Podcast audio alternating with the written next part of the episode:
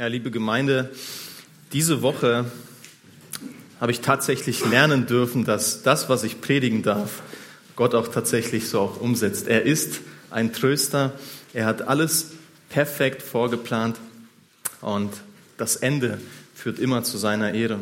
Denn diese Woche hatte ich am Montag eben geplant, viel Zeit für die Predigt zu haben, aber der Herr hat es anders gelenkt. Ich war dann im Krankenhaus mit meiner Mutter.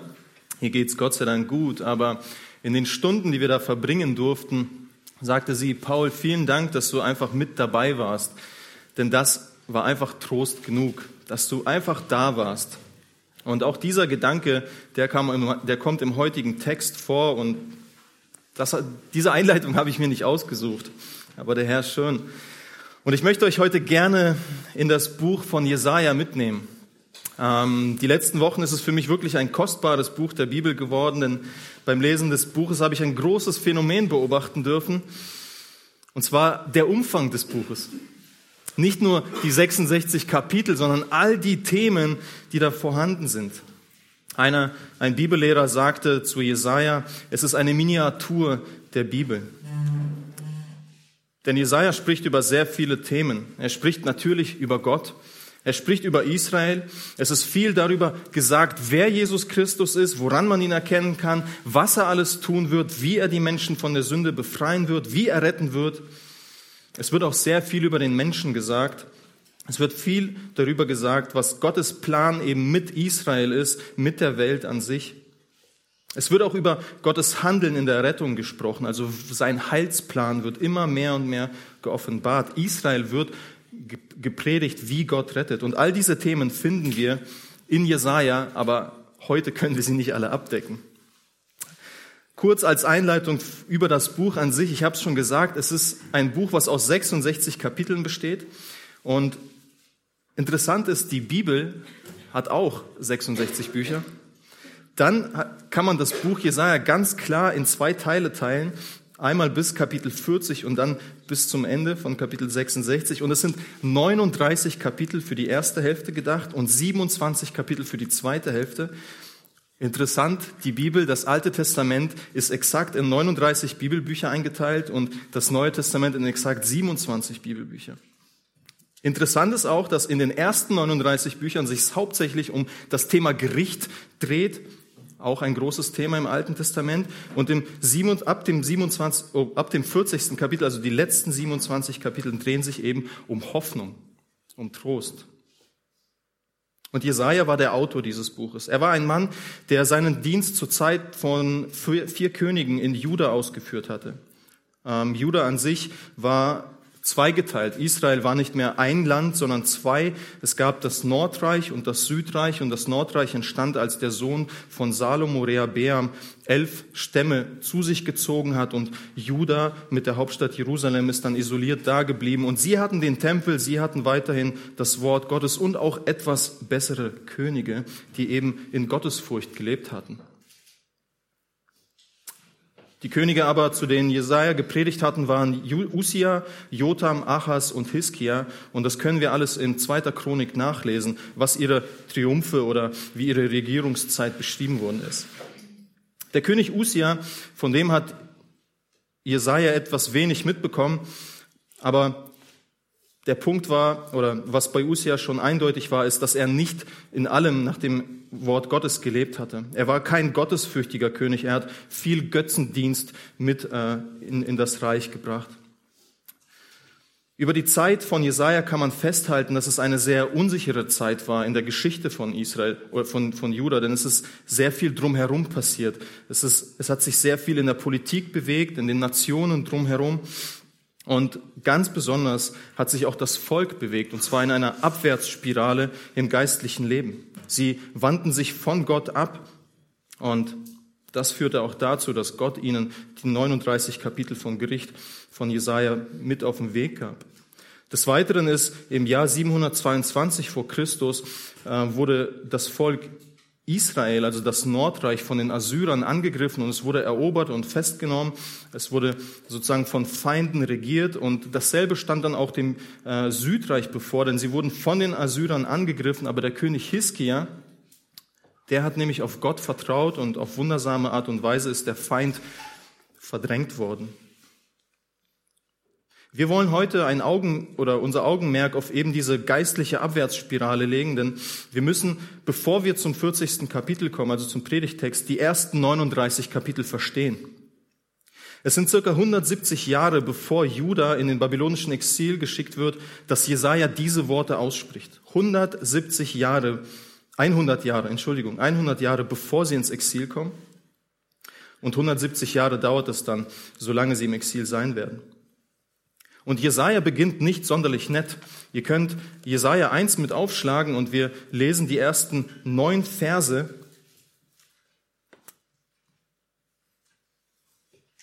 Und da steht Folgendes.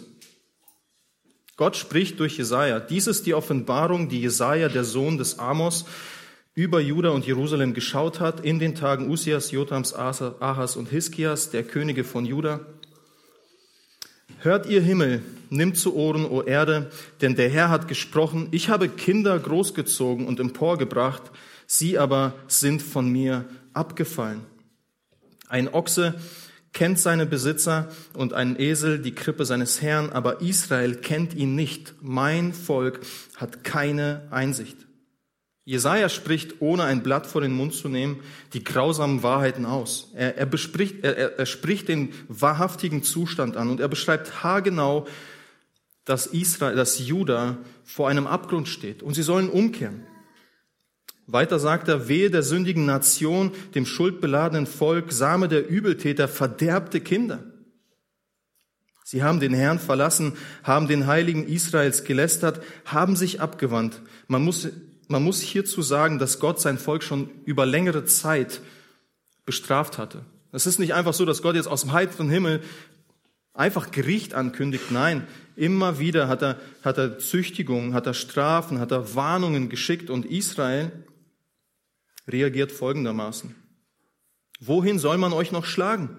Da ihr doch den Abfall nur noch weiter treibt. Das ganze Haupt ist krank und das ganze Herz ist kraftlos. Von der Fußsohle bis zum Scheitel ist nichts Unversehrtes an ihm, sondern klaffende Wunden und Striemen und frische Verletzungen, die nicht ausgedrückt, noch verbunden, noch mit Öl gelindert sind. Euer Land ist verwüstet, eure Städte sind mit Feuer verbrannt, Fremde fressen euer Land vor euren Augen und es ist verwüstet, wie vom Fremden verheert. Alexei Kalamitsev gab folgende Illustration zu diesen Versen. Gott nutzte schon alle seine Ressourcen der Strafe und es ist nichts mehr Lebendes sozusagen an dem Volk dran. Und man kann es damit vergleichen, dass ein Arzt versucht, mit einer Chemotherapie die Medizin in den Körper zu bringen, doch schon von der Medizin stirbt der Körper und es bleiben nur noch die Krebszellen übrig. So hartnäckig ist Israel. Sie nehmen die Züchtigung nicht an. Und der geistliche Zustand, der ist nicht nur abwertend und abfallend, sondern es ist ein heuchlerischer Zustand gewesen. Denn weiter in den Versen 13 sehen wir, wie Gott ihn beschreibt, den Gottesdienst, den Judah ihm anbot, sagt er folgendes, bringt nicht mehr vergebliches Speisopfer, Räucherwerk ist mir ein Gräuel. Neumond und Sabbat, Versammlungen halten, Frevel verbunden mit Festgedränge ertrage ich nicht.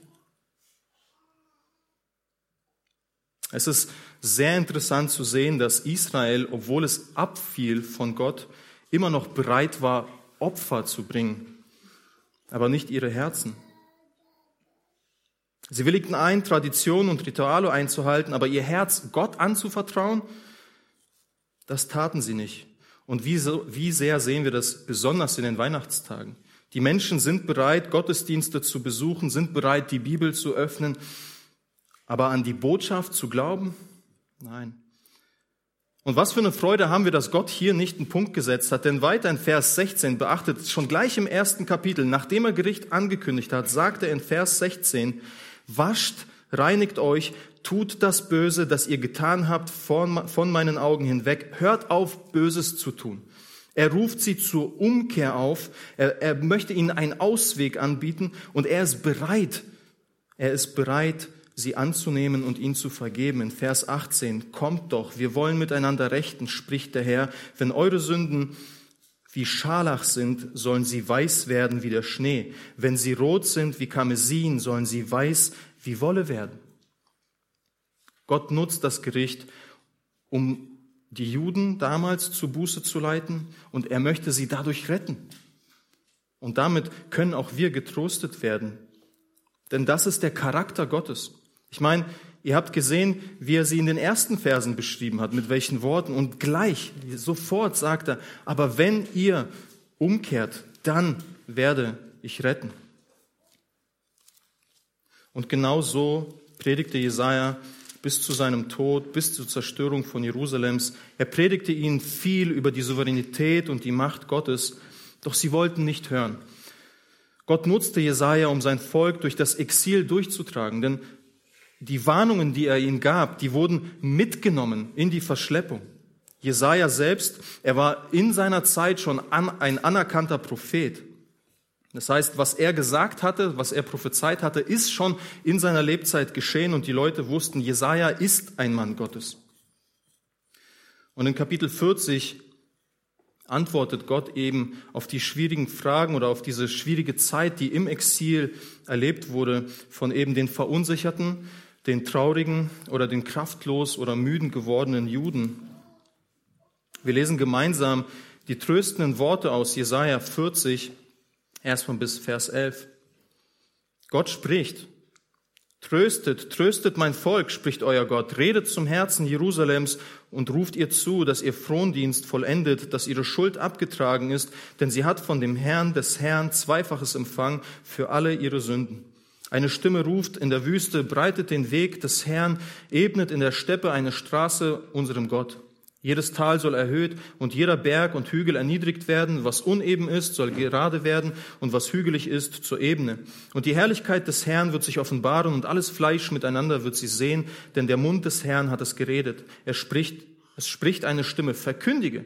Und er sprach, was soll ich verkündigen? Alles Fleisch ist Gras und alle seine Anmut wie die Blume des Feldes. Das Gras wird dürr, die Blume fällt ab, denn der Hauch des Herrn hat sie angeweht. Wahrhaftig, das Volk ist Gras. Das Gras ist verdorrt, die Blume ist abgefallen. Aber das Wort unseres Herrn, unseres Gottes bleibt in Ewigkeit. Steige auf einen hohen Berg, O Zion, die du frohe Botschaft verkündigst. Erhebe deine Stimme mit Macht, O Jerusalem, die du frohe Botschaft verkündigst. Erhebe sie, fürchte dich nicht, sage den Städten Judas, seht, das, da ist euer Gott. Siehe, Gott der Herr kommt mit Macht und sein Arm wird herrschen für ihn. Siehe, sein Lohn ist bei ihm und was er sich erworben hat, geht vor ihm her. Der zweite Teil des Buches Jesajas beginnt eben mit diesen Worten, tröstet, tröstet mein Volk. Nach den ersten 39 Kapiteln der Ankündigung des Gerichts offenbart Gott, Trost wird kommen. In Vers 8 ist die die Kernaussage der ersten elf Verse. Es ist die Quelle des Trostes. Aber das Wort unseres Gottes bleibt in Ewigkeit. Es gibt nichts, was Gottes Wort außer Kraft setzen kann. Es bleibt bestehen.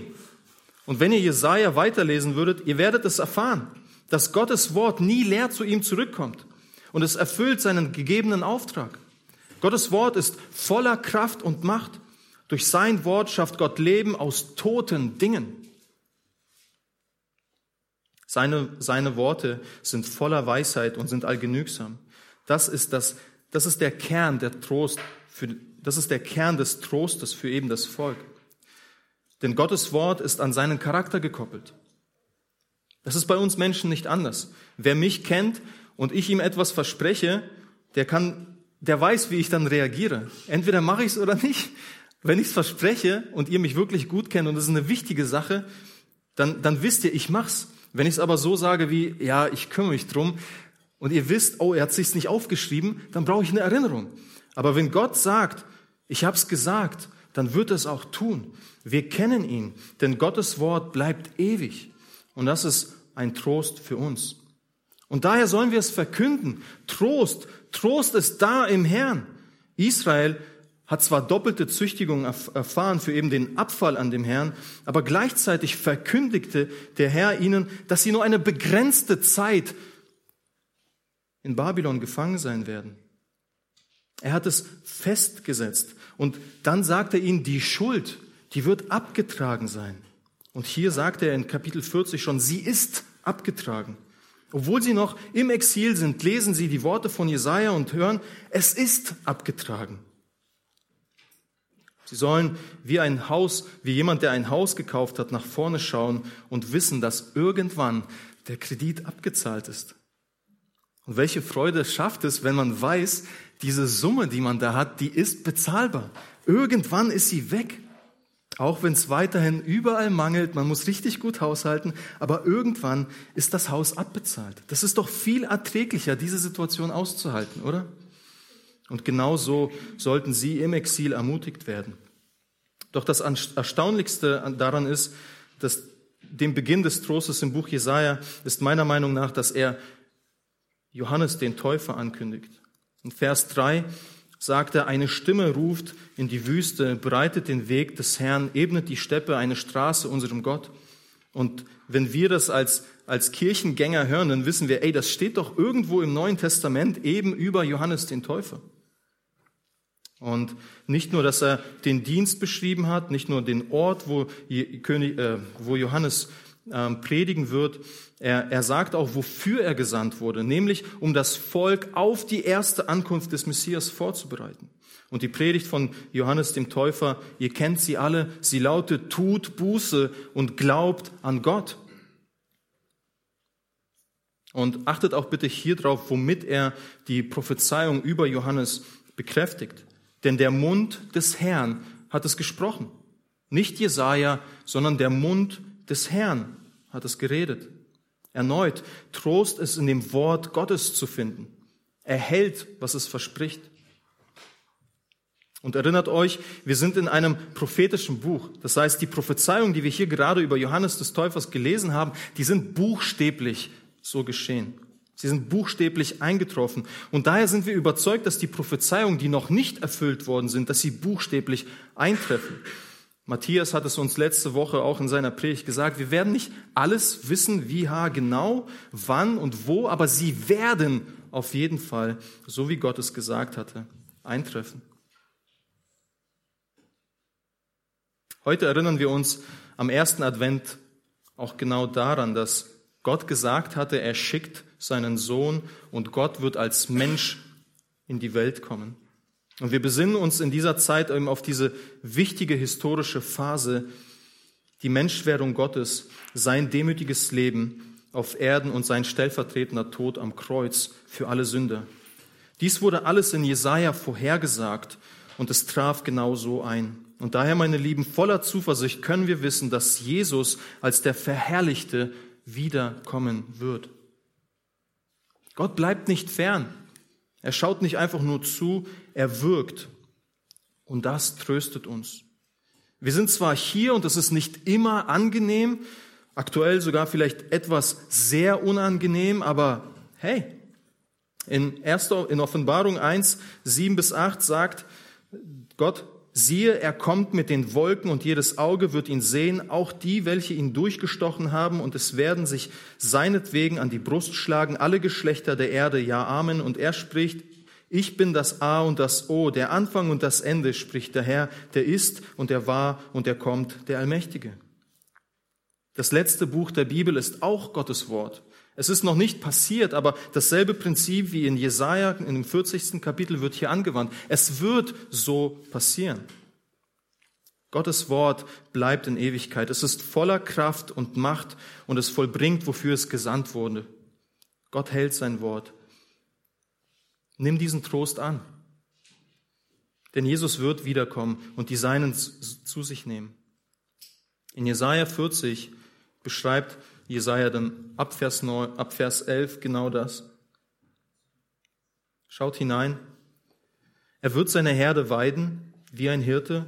Die Lämmer wird er in seinen Arm nehmen und im Bausch seines Gewandes tragen. Die Mutterschafe wird er sorgsam führen.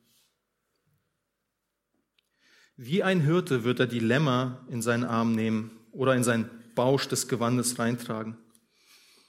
Ich habe mich gefragt, wie viel Platz ist zwischen dem Arm des Hirten und dem Lamm vorhanden. Es ist ganz nah. Es ist ganz nah an den Hirten dran. Der Hirte trägt es nicht wie ein Baby, was die Windel voll hat, so weit weg und dann, oh, Leider bist du jetzt in meiner Verantwortung, aber kein Problem, ich krieg dich wohin. Dann machen wir dich sauber und dann bin ich dich los. Nein, ganz nah in seinem Arm. Oder auch im Bausch des Gewandes. Das ist eine so Art Tasche aus dem Mantel, Hirtenmantel gewesen und dann konnte man da Lämmchen reinlegen. Und auch da die Frage, wie nah ist das Lamm an dem Hirten gewesen? Sehr, sehr nah, am Körper. Und dann trägt er das Lamm behutsam und liebevoll, nicht in Eile oder Hektik. Und bitte bedenkt dabei, ein Lamm riecht nicht so angenehm wie ein kleines Baby. Und so geht Jesus mit uns um, wenn wir verunsichert sind, wenn wir ängstlich sind, ja, wenn wir erschrocken sind oder mutlos oder müde, wenn die Situationen um uns herum ja über unsere Köpfe hinwegwachsen. Jesus hält dich am Arm und wenn notwendig, legt er dich auch in seinen Bausch des Gewandes. Auch wenn du stinkst, er will dich tragen. Und wenn du zum Beispiel schon ein reifer Christ bist und denkst, Mann, nee, ich muss nicht getragen werden, ich laufe lieber, keine Sorge, er läuft vor dir. Du wirst ihn nie aus dem Blickfeld, aus dem Blickfeld verlieren. Sorgsam wird er dich führen. Der Weg wird von ihm vorbereitet. Und dabei entgeht ihm nichts, nichts entgleitet seiner Kontrolle. Und der Weg, den er geht, dem sollst du auch folgen. Auch wenn es vielleicht manchmal durch tiefe Schluchten gehen sollte oder durch Matsch und Schlamm, diesen Weg sollst du gehen, weil er vor dir vorläuft. Er führt dich sorgsam dadurch. Jesaja ist ein Meister der Poesie. Ihr findet viele wunderbare Illustrationen, die euch helfen im Glaubensleben, eben auf diesen Hirten zu schauen, eben zu sagen, Jesus, trage mich, bitte hilf mir. Und genauso wird er auch als Herrscher wiederkehren. Nimm dir diesen Trost für eben schwere Zeiten mit in deinem Leben. Und weißt du was? Dann verkündige diese Wahrheit. Verkündige, dass Jesus eben da der gute Hirte ist. Denn das nächste Thema, was Jesaja hier anschneidet im Kapitel ist, dass Gottes Macht und Herrlichkeit Trost genug für uns ist. Er, er lenkt das Augenmerk eben von dem guten Hirten zu dem allmächtigen, souveränen Gott. Und eines der wichtigsten Worte in diesem Kapitel ist eben Macht. Es taucht viermal in diesem Abschnitt auf. Macht haben bedeutet, in einem Bereich frei zu entscheiden und niemand kann dagegen wirken. Niemand kann dich stoppen. Und Jesaja spricht als Gottes Prophet eben die Fragen aus, die der Herr Judah gegenüberstellt. Also es wird ein Dialog, ein Monolog gezeigt, wo viele Fragen von Gott an Judah gestellt sind. Und diese Fragen, die sollen eben offenbaren, wo wir den Kern für unsere Kraftquellen haben, auf was wir hoffen, worauf wir unser Vertrauen legen. Und die Juden von zur Zeit von Jesaja, sie wendeten sich eben ab von dem Gott Abrahams. Sie wendeten sich ab von dem heiligen, allmächtigen Gott. Sie widmeten ihre Zeit, Energie, Kraft und Hoffnung anderen Göttern. Und das, Gott, das Volk hatte also ihr Vertrauen auf eben diese Dinge gelegt, von denen sie gehofft haben, durchgetragen zu werden, Kraft zu haben, ihre Feinde dadurch zu besiegen. Sie haben auf andere Nationen vertraut und nicht auf den Herrn. Und die Frage, die, die Fragen, die Gott hier stellt, lenken eben all die, alle, alles lenkt zu einer großen Frage. Ist das, worauf du aktuell deine Hoffnung stützt, mir, dem Gott, dem Allmächtigen vergleichbar? Denn wenn es mit Gott vergleichbar wäre, wenn es irgendetwas gäbe, was man Gott daneben stellen könnte und sage, das ist genauso gut, genauso mächtig, dann wäre das doch kein Problem, oder?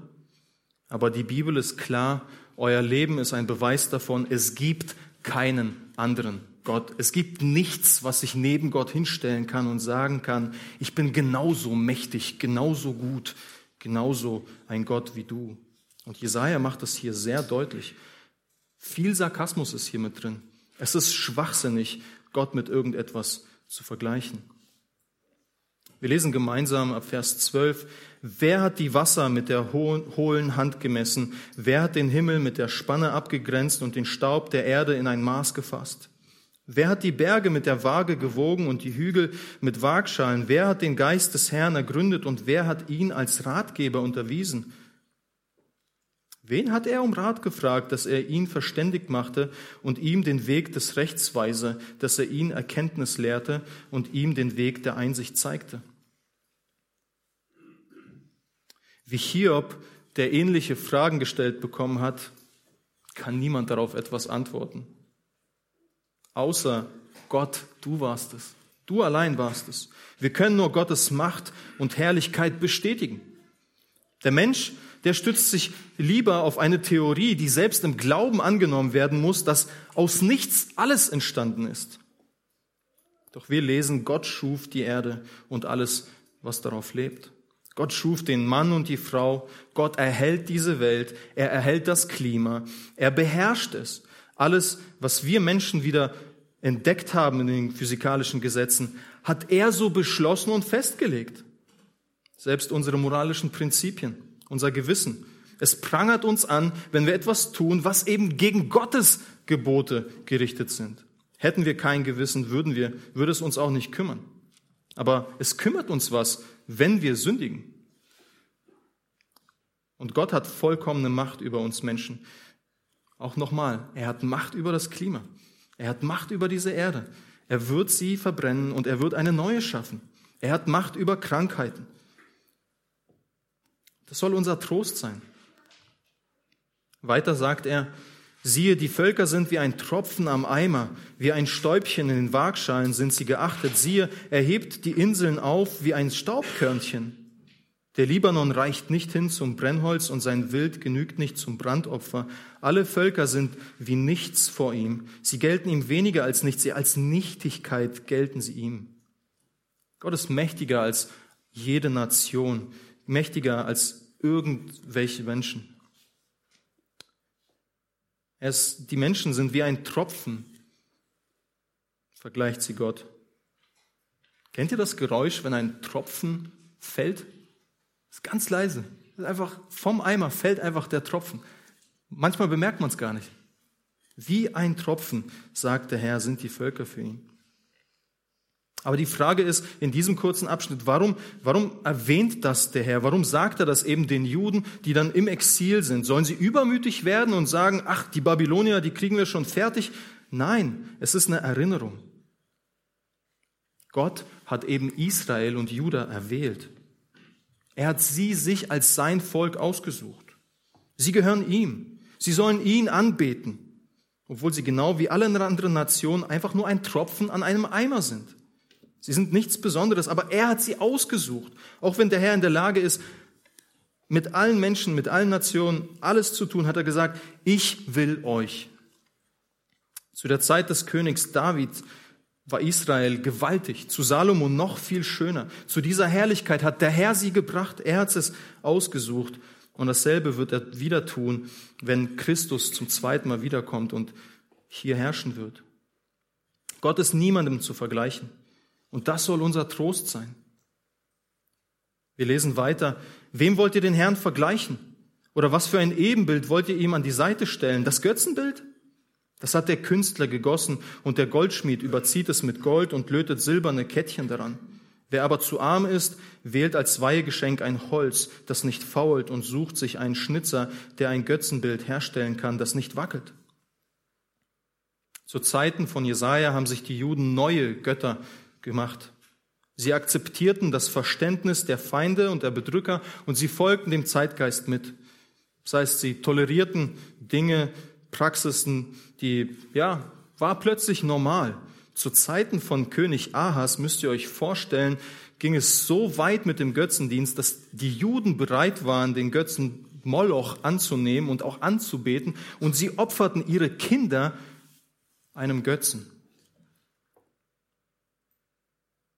Sie waren bereit, ein Menschenleben, was ihnen anvertraut wurde, hinzugeben, damit sie ihre eigenen Segnungen, ihren eigenen Erfolg im Leben feiern dürfen.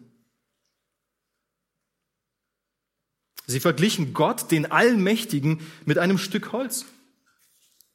Welch törichter Versuch, den lebendigen, unergründbaren, ewigen, allmächtigen Gott mit Holz zu vergleichen und sagen, das ist mein Gott, der wird mich retten. Mein ganzes Leben vertraue ich diesem Stück Holz an. Ich glaube, heutzutage beten wir keine Hölzer mehr an, aber wir nutzen sie ganz genau so. Vielleicht sind es materielle Dinge, die Menschen heutzutage anbeten oder gewisse Werte, Lebensstandards. Aber wenn wir unser Leben und unser, unser Leben eben diesen Dingen anvertrauen, wenn wir unsere Hoffnung, all unsere Energie und Überzeugung eben da reinlegen, haben die eines mit Götzen gemeinsam. Sie retten nicht und sie bringen uns in Verzweiflung, weil sie faktisch machtlos, kraftlos sind Götzen hören nicht, sie sehen nicht und sie sprechen nicht. Götzen sind von uns Menschen gemacht. Götzen sind nicht in der Lage, uns zu helfen. Gott aber, sein Ebenbild, das sollen wir Menschen sein. Wir sollen nicht uns Götzen schaffen, sondern wir sollen auf den Herrn schauen und ihm gleich werden, indem wir das tun, was er von uns verlangt. Es gibt nichts, was Gott hingestellt, neben Gott hingestellt werden kann. Gott allein ist Gott. In unserer heutigen Zeit ist die Zahl der Götzen so gestiegen, dass viele gar nicht wissen, was ist denn alles ein Götze? Eine nützliche Frage, um das zu erkennen, ist, was passiert, wenn man es dir wegnimmt, dein Göttchen? Wie reagierst du dann? Bist du verzweifelt? Taucht ein neues Götzenbildchen auf, was du dir hinstellst und dann versuchst du dort deine Energie reinzulegen? Du kannst gewiss sein, alles, was dein Herz mehr liebt als Gott der Bibel, das regiert in deinem Herzen. Alles, was dich dazu morgens mehr motiviert, aus dem Bett zu gehen und zu sagen, heute packe ich's, wenn es nicht der Satz ist, Gott hab Dank, dass ich Sünder aufstehen durfte und dich anbeten darf, dann weißt du, dass dich etwas anderes mit mehr motivieren kann als Gott. Sei, sei auf der Hut, pass auf. Das einzig Gute, was, das einzig Gute, was ich an Götzen finde, ist, man kann sie wegschmeißen. Und es passiert nichts Schlimmes dabei. Und wenn sie sogar aus Holz sein sollten, kannst ein Lagerfeuer draus machen. Weiter spricht Gott zu seinem Volk und auch zu uns heute. Wisst ihr es nicht? Hört ihr es nicht? Ist es euch nicht von Anfang an verkündigt worden? Habt ihr nicht Einsicht erlangt in die Grundlegung der Erde?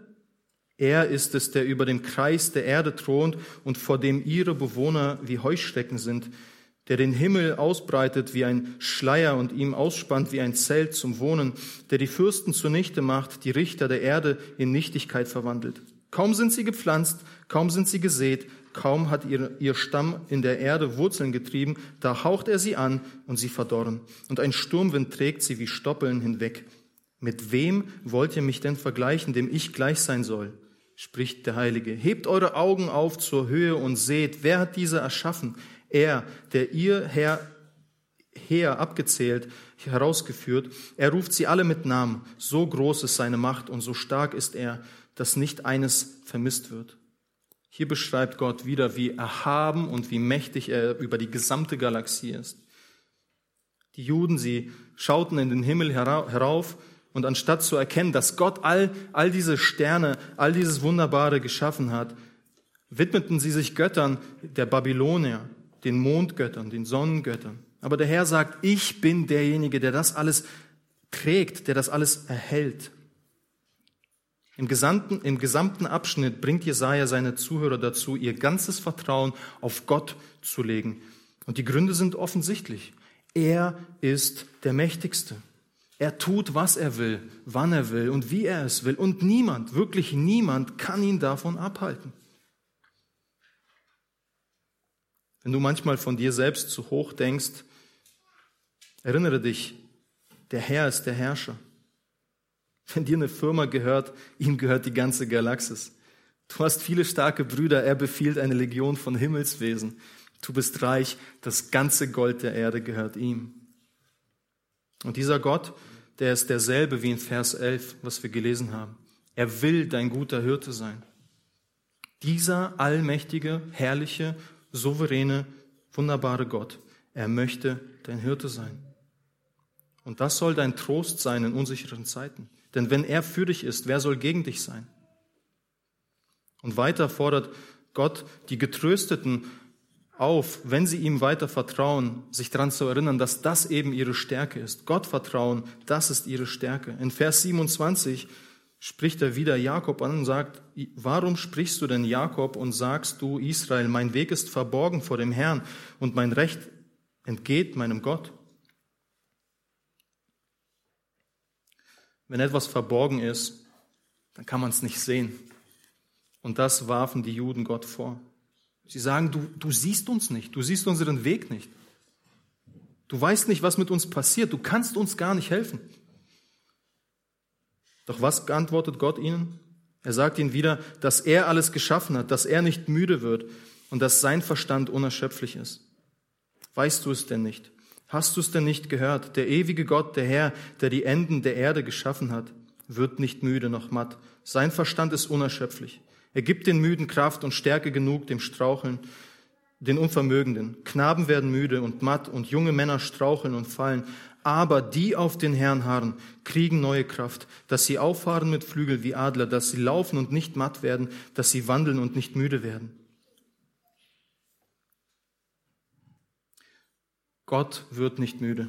Gott wird nicht müde, in, in allem das zu vollführen, was er seinem Volk versprochen hatte. In Jesaja 44, 28 hat er nämlich gesagt, der von Kyros spricht, er ist mein Hirte und er will, wird all meinen Willen ausführen und zu Jerusalem sagen, werde gebaut und zum Tempel werde gegründet. Kyros lebte ungefähr 170 Jahre nachdem Jesaja das ausgesprochen hatte.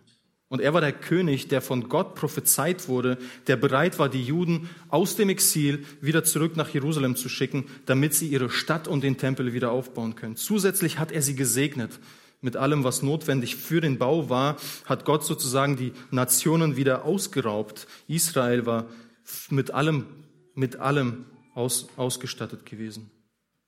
Und es war Gottes Plan, dass er das alles so geführt hatte. Gottes Plan oder Gottes Verstand ist unerschöpflich, für uns oft nicht begreifbar. Aber er nutzte eben diesen König, diese Prophezeiung, um sein Volk wieder liebevoll in sein eigenes Land zu führen. Und die Juden, die mussten eben darüber lernen, Gottes Souveränität über ihrem Leben anzunehmen und ihm zu vertrauen und in dem Vertrauen zu wachsen. Der Gedanke, dass Gott etwas verborgen sei, gründet immer aus einem stolzen Herzen. Denn weiter sprachen sie, mein Recht entgegnet, äh, entgeht meinem Gott. Sie behaupteten, Gott benachteilige sie. Er, er benahm, sie benahm sich wie, wie Saul, als er erfuhr, dass David König werden wird. Wissend, dass Gottes Plan der beste ist, akzeptierte er ihn nicht. Er nahm selbst das Geschichts, versuchte selbst das Geschichtsbuch in die Hand zu nehmen und den Namen von David auszuradieren. Das ist ein stolzes Herz und solche Herzen vertrauen niemanden als nur sich selbst allein. Jedoch führt es dazu, dass sie, den dass sie in lebensbedrohlichen Situationen auch das Vertrauen in sich selbst verlieren und kapitulieren. Aber auch diese Kinder möchte Gott trösten und sie zu sich rufen. Diese stolzen Kinder, die trotz Zucht einfach nicht umkehren wollen, im Exil sind, kraftlos werden. Er sagt trotzdem, ich möchte euch zu mir rufen. Und ich möchte ein Beispiel machen, dass eben so ein stolzes Herz oder ein Herz, das mit der Souveränität Gottes hadert, es wird immer ein Stück weit erkennen, dass Gott mächtig ist. Und in dieser Situation muss es dann kapitulieren und Gott annehmen. Und die Juden hatten genau im Exil so eine Situation gehabt. In Daniel 3, Vers 7 äh, habe ich mir rausgesucht als Vers, zur bestimmten Zeit, als alle Völker den Klang der Hörner, Flöten, Zitern, Lauten, Hafen und alle Arten von Musik hörten, alle Völker, Stämme und Sprachen fielen nieder und beteten das goldene Bild an, das der König Nebukadnezar aufgestellt hatte. So ein Herz so ein stolzes Herz, was hadert mit der Souveränität Gottes, es hatte keine Kraft, in dieser Situation stehen zu bleiben. Aber ein Herz, das Gottes Souveränität akzeptiert, was Gott vertraut, komme was wolle, haben die gesehen. Sie haben drei Männer gesehen, die stehen geblieben sind, die nicht gefallen sind, die nicht auf die Knie gegangen sind und angebetet haben. Der Rest des Volkes, so lesen wir die standen nicht auf. Und der Herr nutzte eben diese Situation, dass sie getröstet werden. Denn diese drei Männer, was ist mit denen geschehen? Sie wurden bestraft. Sie hatten Konsequenzen für ihren Glauben. Sie, sie, sie wurden in den Feuerofen genommen und wurden da reingeworfen. Alle dachten, das war's. Wozu haben sie es getan? Hat sich doch gar nicht gelohnt. Lieber, lieber auf sich selbst vertrauen, sich selbst schützen. Aber wer war mit im Feuerofen? Der Engel des Herrn. In ihrer Gegenwart hat er sie bewahrt vom, vor, den ganzen, vor dem Feuer. Sie werden verbrannt. Die Menschen drumherum sind gestorben, aber ihnen ist nichts passiert. Und das Krasse an der Geschichte ist, sogar Nebukadnezar, der dieses goldene Bild aufgestellt hat, der hat angefangen, diesen allmächtigen Gott zu akzeptieren und zu sagen, ich sollte ihn anbeten. Du brauchst nicht denken, dass Gott dich nicht sieht, dass er deine Rechte als Mensch irgendwie missachtet oder wenn es dir schlecht geht. Er wird nie müde und er tut eben alles, um dich zu retten um sein Wort zu vollfüllen. Für die Juden im Exil bedeutet es, na, bedeutet es zu lernen, zu hoffen, dass eben Gott alles, was er geschrieben hat, auch wirklich vollführen wird. Christus wird kommen und Christus wird auch regieren. Jerusalem wird aufgebaut, der Tempel wird da sein, Gott wird angebetet werden in unserer Mitte. Zusätzlich kommt auch dazu, dass wir als, als Christen, die nach nachdem alles äh, passiert ist mit dem Exil, wir sind da zwar gerade nicht, wir, wir schauen lass mich das anders sagen, die Juden, die waren im Exil gefangen und die haben nach vorne geschaut, gehofft, dass Gott sie rettet. Durch Jesaja 53 wussten sie, es wird jemanden geben, der für sie sterben wird, der sie retten wird. Und sie wussten, dass sie ein neues, dass sie Israel, dass sie Jerusalem haben werden. Und wir, die wir danach leben, wir können zurückblicken auf das, was geschehen ist in Jesaja 53. Wir dürfen wissen, dass Jesus Christus für uns gegeben worden ist, damit wir leben können. Aber alle zusammen, sowohl die Juden damals als auch wir, wir leben jetzt in der Hoffnung, die kommen wird. Wir warten darauf, dass Christus als Herrscher wieder zurückkehrt. Und wenn du daran glaubst, dann wirst du mit Jesus auch in seinem neuen Reich leben. Das habe ich mir nicht ausgedacht. Das hat der ewige Gott sich so gedacht. Das ist sein Plan. Er hat die Erde geschaffen und es ist sein Plan. Gott möchte, dass du zu ihm kommst und von ihm gerettet wirst. Und wenn du die Rettung angenommen hast von Christus, dann sei getröstet, denn Gott der Herr gibt den Müden Kraft und Stärke genug den Unvermögenden, sodass sie auffahren mit Flügel wie Adler, dass sie laufen und nicht matt werden, dass sie wandeln und nicht müde werden, wenn du auf ihn hast. Diese Illustration, die Jesaja uns mit auf den Weg gibt, die ist eben dafür da, dass wir in schwierigen Kämpfen, dass wir in schwierigen Zeiten, dass wir eben durch Gott vertrauen leben sollen. Diese Verse richten sich nicht auf schwierige Mathe-Tests, für die man nicht gelernt hat, dass die dann plötzlich gut werden. Diese Wahrheit richtet sich nicht für schwere Arbeitsaufgaben, die dann plötzlich gut gemacht werden. Nein, es ist wirklich eben dieser, diese Situation, dass du im Glauben, in einer Prüfung, durch Vertrauen auf den Herrn, also im Gebet, in Geduld die Situation aushältst, dass du auf den Segen des Herrn wartest egal wie er ausfällt. Du vertraust dem Herrn, dass eben er der souveräne, der allmächtige Herr ist und wartest auf seine Rettung, indem du aktiv betest, aktiv ausharrst. Und wir kennen das aus Daniel und der Löwengrube.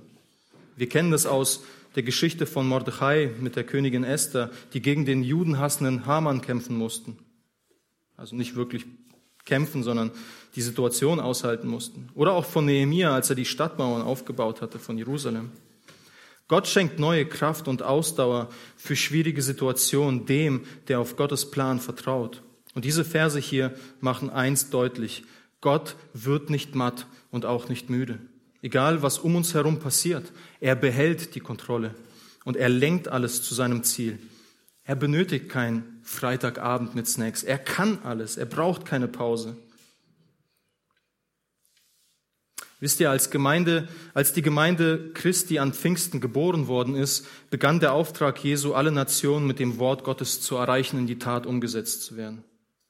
Aus Jerusalem raus ist die Botschaft von Jesus Christus verbreitet worden in alle Richtungen der Welt und es hat angefangen mit nur elf Predigern, mit elf Männern, die das Wort Gottes den Menschen textgetreu auslegten. Das heißt, sie haben erklärt, verständlich erklärt, was Gott sagen wollte. Und knapp 2000 Jahre später, 2000 Jahre später, entsteht eine kleine Freikirche in Berlin-Brandenburg, die miterleben durfte, wie, eine, wie aus unserer Umgebung Menschen durch das Predigen des Wortes Gottes errettet wiedergeboren worden sind. Und nächste Woche feiern wir einen Taufgottesdienst. Gott wird nicht müde, noch matt, sein Wort, sein Willen durchzutragen. So wie er die letzten Jahre gewirkt hat, wird er auch weiterhin handeln, bis sein Sohn in Herrlichkeit wiederkommt und regieren wird.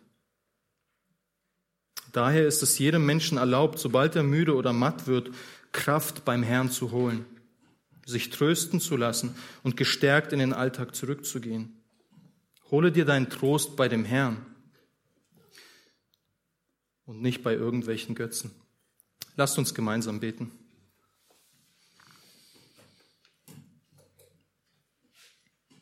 Himmlischer Herr, hab Dank, dass du uns auch durch das Alte Testament erziehst und zu demselben Punkt längst wie im Neuen Testament, dass du retten möchtest, dass du Gott allein Gott bist und dass du ein liebender Gott bist, dass du Gott züchtigst und dass du den bestrafst, der in Sünde lebt, aber dass du den annimmst, egal wie sehr er in Sünde verstrickt ist und dass du ihr Hirte werden willst, wenn sie Buße tun und an dich glauben. Vielen Dank, dass du deinen Sohn gesandt hast und dass er am Kreuz für unser Stadt gestorben ist, die Schuld auf sich nahm, ja, und wieder auferstanden ist. Und vielen Dank, dass du uns wissen lässt, dass er wiederkommt und dass du ihn regieren lässt über alles, Herr. Wir danken dir, dass wir mit dir diese Segnungen erleben und auf sie warten und hoffen dürfen. Und wir bitten dich, dass wir im Gottvertrauen auf die nächste Zeit zuschauen, hinschauen und wissen, du bleibst Gott, dir entgleitet nichts, du bist souverän und wir vertrauen auf dich, indem wir geduldig im Gebet und geduldig als Christen ausharren die Situation und wissen, du schenkst Rettung und du schenkst Segen. Herr, wir leben zu deiner Ehre und freuen uns, dass du uns liebst. Bitte bewahre du uns weiterhin und hab Dank, Herr. Amen.